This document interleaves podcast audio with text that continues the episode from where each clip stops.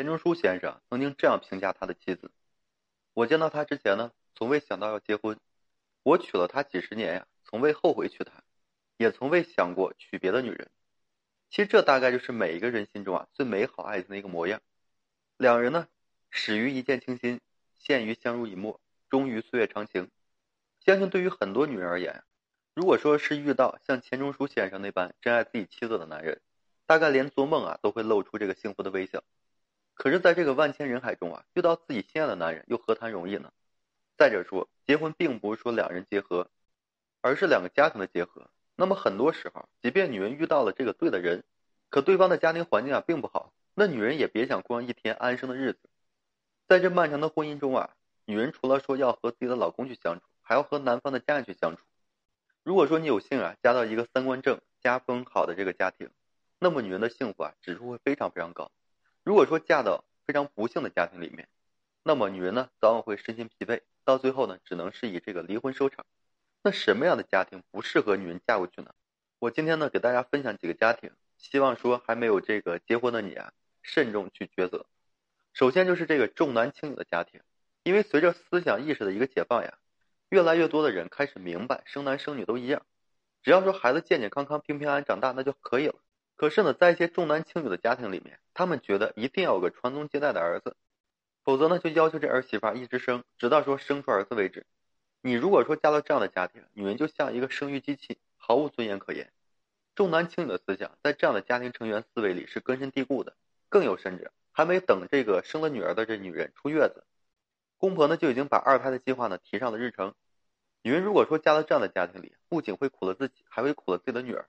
在这样重男轻女的家庭环境下长大，生下来的闺女啊，也不会说受到重视的，从小就会有阴影，就会被家里其他的男孩子排挤，到最后呢，会耽误闺女的一辈子。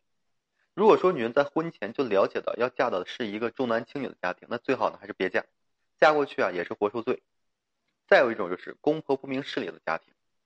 针对这个如何减少婆媳矛盾这一问题啊，其实很多网友啊都给出了回复，说什么呢？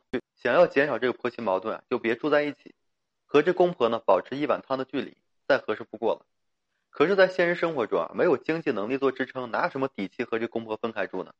大部分女人结了婚，还是要面临和公婆啊同在一个屋檐下。正因为说要和公婆呢朝夕相处，所以才需要女人呢嫁到一个公婆明事理的家庭。这样的话呢，女人以后的日子啊才能够说太平。如果说嫁到这种公婆蛮不讲理，经常在家庭中啊互相算计，互相呢去挑拨、斤斤计较的家庭。那女人婚后的生活注定是鸡飞狗跳的。正所谓呢，家和万事兴。嫁到一个不明事理的家庭，整天冲突矛盾不断，又谈何万事兴呢？家风正则公婆知礼节，明事理则家兴；家风不正，公婆不安生，整天找事则家不行。还有一种家庭啊，就是不把儿媳呢当家人的家庭。有很多女人，即便是已婚多年，可依然觉得自己是那个家里的外人。这就是家庭中啊存在这个问题。嫁到那些始终把儿媳当外人、处处排挤儿媳的家庭，那女人婚后的生活将是苦不堪言。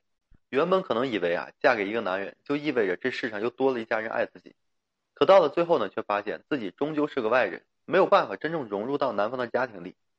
家里的大事小事啊，要么是老公做主，要么就是公婆做主，自己始终没有任何发言权。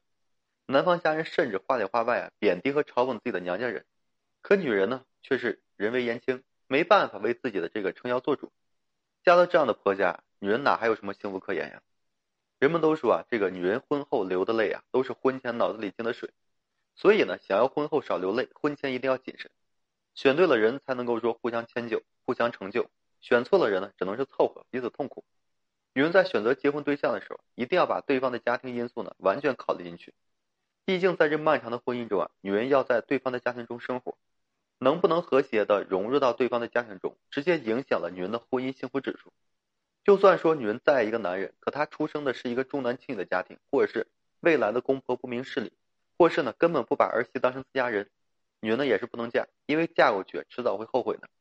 好了，今天这期我就跟各位分享这些。如果说你现在正面临这些婚恋情感问题，不知道如何解决的话，你就添加个人微信，在每期音频的简介上面。有问题的话，我帮助大家去分析解答。